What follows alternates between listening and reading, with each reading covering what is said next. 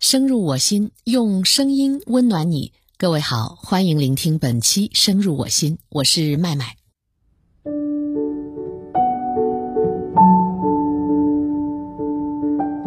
对于高考生和中考生来说，这个周末非常特殊，是发榜日。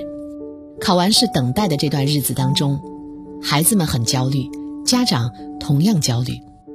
在近十个家长群里交流之后，让我诧异的是，留在多数家长心头的，竟然不是对成绩的焦虑。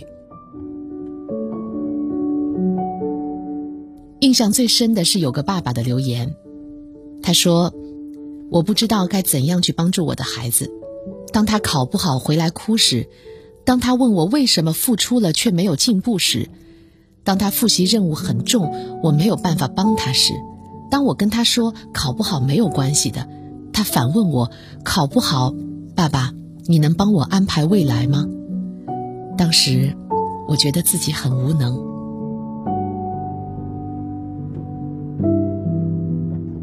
这段文字让群里的很多父母都含泪了。孩子需要我们时，我们没有能力去帮他，这可能是为人父母最大的心酸吧。上周中考，我送孩子去考场，遇到了孩子幼儿园一个同学的妈妈。考场外的树荫下，久违的我和他站着聊了半个多小时。他说，去年也就是初二，是他和孩子相处这十余年来最痛苦也是最煎熬的一年。孩子到家几乎不说话，除了吃饭，他和孩子绝不可能在同一个空间出现。正常的交流会被孩子认为是在批评指责。这一年时间当中，除了做饭、洗衣，妈妈做不了任何可以帮到孩子的事情。而这个状态一直持续到了初三上半学期。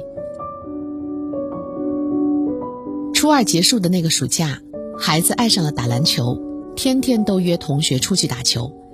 初三刚开学，孩子被老师选进了校篮球队打前锋。他成长得很快，迅速成为校队主力的他，被老师们认可，还被同学们点赞。从这个时候开始，孩子回家开始有笑容了，吃完饭呢会帮妈妈把碗放进洗碗槽里，也渐渐打开了话匣子。中考前一周，放学回家的孩子主动拥抱了开门的妈妈，还在妈妈耳边说了一句。妈妈辛苦了。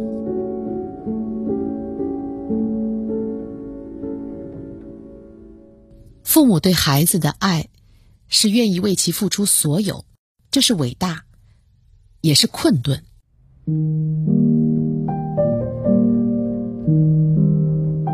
爱孩子，一定是表现在各个方面，照顾起居，营造好的学习环境，配合学校做好一切支持孩子的事情。但是，也会有困顿。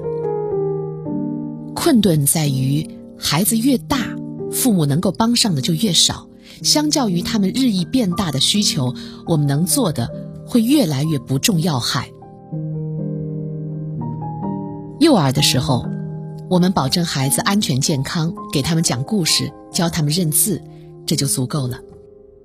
小学的时候呢，我们陪伴着孩子阅读。告诉他们如何去找到好朋友，还要时刻去注意培养他们的优良品质。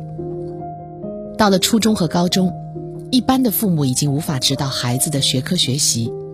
伴随着他们的发育成长，比如青春叛逆期，父母和孩子之间会经常出现棘手的沟通不畅，和孩子之间互不理解。这个状态可能会持续到大学，甚至更长。大学毕业之后。孩子面临更多问题了，就业、夫妻关系、职场挑战、育儿等等。从这个时候开始，无论他们身处何处，身居何种要职，生活当中会面临的挑战，其实与现在的我们并无二样。作为父母，我们时常在想。我们怎样做能够让孩子，即便遇到了困难，也能够积极勇敢、灵活化解？无论处在何种境遇，都能够顺遂幸福呢？仔细去想一想，其实，答案就在我们自己的身上啊！未来的孩子，就是此刻的我们。此刻的我们是什么样的模样，未来的孩子就是什么起点。作为父母，让自己幸福、充实、有意义起来，让自己学习起来少一些心酸和无奈。此刻，我们就是起点，我们在起点和孩子一起奔跑。感谢聆听本期《深入我心》，我是麦麦，下期见。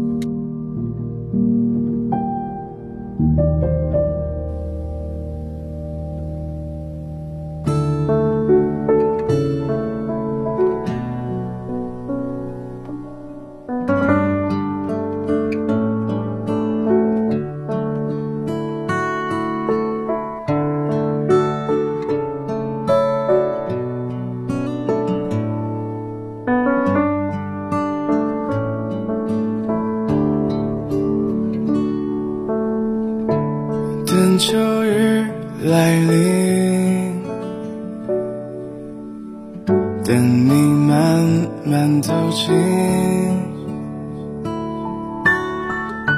和你漫步森林，或坐在金黄的屋顶，等寒风凛凛。湖水开始结冰，看窗外那一片云，一起感受雪落光景。四季不停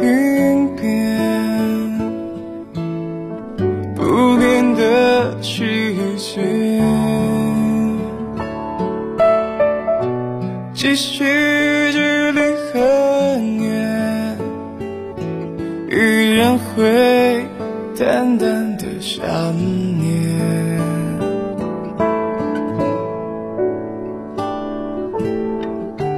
迎春花开放，带来明媚的芬芳，又是。新的时光，依然期待你的早放。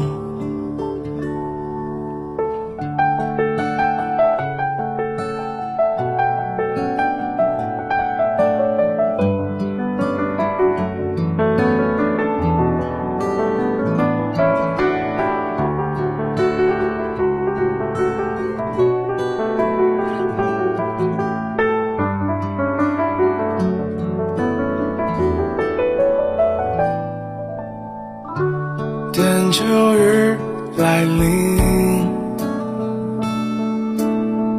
等你慢慢走近，和你漫步森林，或坐在金黄的屋顶，但寒风凛凛。开始结冰，看窗外那一片云，一起感受雪落光景。